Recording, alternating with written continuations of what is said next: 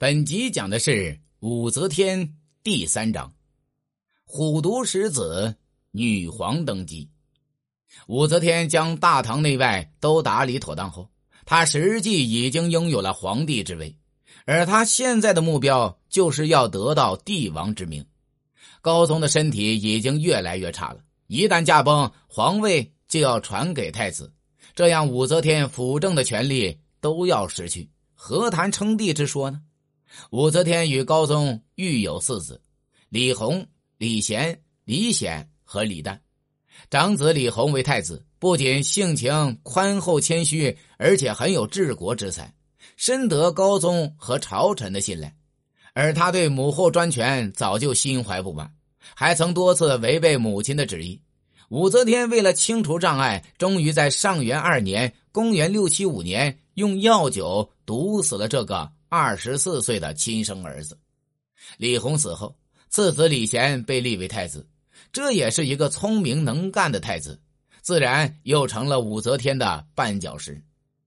调路二年（公元680年），武则天就以太子李贤图谋不轨为由，将其废为庶人，并迁往巴州。而病弱的高宗根本经不起这接连的打击。于弘道元年（公元683年）十二月，溘然长逝了。三子李显继位，即唐中宗。不过，李显只做了两个月的皇帝，就被武则天找借口废黜为庐陵王，并幽禁在深宫。同时，武则天还派人杀死聪慧睿智的废太子李贤，以绝后患。接着，太子李旦继位，即唐睿宗。不过，他只是一个傀儡皇帝。武则天以太后身份独掌大权，甚至不准李旦参与正式的处理。此后六年，武太后就是大唐的实际最高统治者。她临朝执政，专断独裁，并为自己的改朝换代开始铺路。武则天为了摆脱李唐王朝的影响，以恐惧王皇后和萧淑妃的冤魂为由，不愿住在长安。而将东都洛阳改称神都，以此作为未来的京都。他又追封武氏家族的五代祖先，以光耀门庭。不仅如此，他将唐朝官员的名称也全部改换，如尚书省改为文昌台，中书省改称凤阁，门下省改作鸾台等。由此，武则天为登基当女皇做好了前期准备。就在武则天大张旗鼓的进行一系列改朝换代的行动之际，许多大唐旧臣和文人学士站出来表示强烈反对。公元六八四年九月，被武则天贬谪的柳州司马徐敬业等人在扬州起兵，公开反武。而初唐四杰之一的骆宾王做讨武召集，为之大造舆论。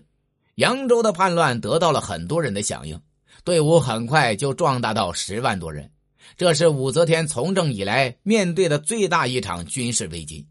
他虽然也很惊慌，但还是很快冷静下来，并果断调集三十万大军，以李孝义为扬州道大总管，从洛阳出兵前往平叛。仅四十多天，十万叛军就被消灭了。武则天安然度过了这场政治大劫。就在武则天忙于扬州平叛时，宰相裴炎却趁机要挟他，想扶持睿宗李旦亲政，不过却被武则天杀掉了。此后，武则天对外廷的宰相团队做了彻底的调整。到了公元六八五年，外廷的宰相已经全部换成了他的亲信。武则天经过这场政治军事危机后，他对反对分子特别提防。他一面任用酷吏来铲除反对者，一面用高官厚禄招揽人才，充实官僚队伍。他所用的酷吏们性情残忍，手段残毒至极。为了培养新酷吏，来俊臣和万国俊等人甚至还专门编写了一本教材，命名为《罗织经》。这些人令朝臣百官人人自危，反对声浪也小了不少。而武则天是一个成熟的政治家，她深知使用酷刑不是长久之计，就选拔了不少良臣谋士，比如狄仁杰、徐有功等。这些人为稳固武氏政权起到了巨大的作用。等到根基完全稳固后，武则天又将那些罪大恶极的酷吏们杀掉，以平民愤。通过这些手段，武则天将政治权术运用的挥洒自如，称帝的时机也逐渐成熟了。武则天为了登基，大造舆论。垂拱四年（公元688年），他的侄子武承嗣进献了一块刻有“圣母临人，永昌帝业”的白石，鬼称得自洛水，显得很神秘。接着，睿宗又率群臣给母亲上尊号“圣母神皇”，还献上了象征皇权的神皇三玺。公元689年，改元永昌。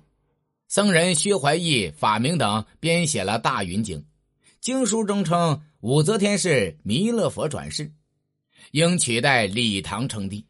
这些事情自然都是武则天幕后操纵的。眼看着他的造鱼行动就要成功了，李唐宗室就再也忍耐不住了。唐高祖李渊的第十一子韩王李元嘉以举兵唱天下、迎还中宗为口号，首先发难。接着，越王李真、琅琊王李冲父子也分别在豫州、亳州起兵响应。豫州今河南汝县，亳州今山东聊城。不过，武则天老谋深算，地位稳固，很轻松的就平息了这起宗室叛乱。载初元年（公元690年）重阳节，六十七岁的武则天终于登上了梦寐以求的皇帝宝座。他自称圣神皇帝，建立了大周王朝，改元天寿。原唐睿宗李旦成了皇嗣，太子李承器也变成了皇太孙，而武则天又在神都洛阳立武氏七庙为太庙，追尊周文王姬发为始祖文皇帝，自己的祖辈、父辈也都追尊为帝，其中父亲武士曰被追尊为。太祖孝明高皇帝，高氏一族子弟也纷纷封王。本集已经讲完，下集讲的是武则天第四章：千秋功过任评说。